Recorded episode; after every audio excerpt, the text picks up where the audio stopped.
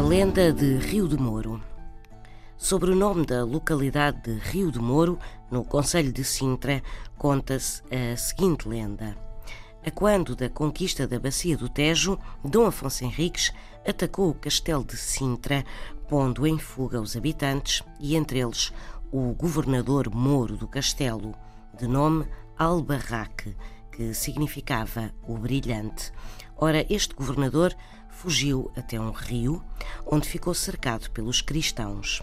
Sendo um homem de honra e muito valente, Albarraque lutou até à morte. O sangue que derramou tingiu as águas de vermelho e o ato heróico do governador acabou por inspirar o nome, primeiro, do rio e depois da localidade de Rio de Moro e também de Albarraque. São histórias assim mesmo.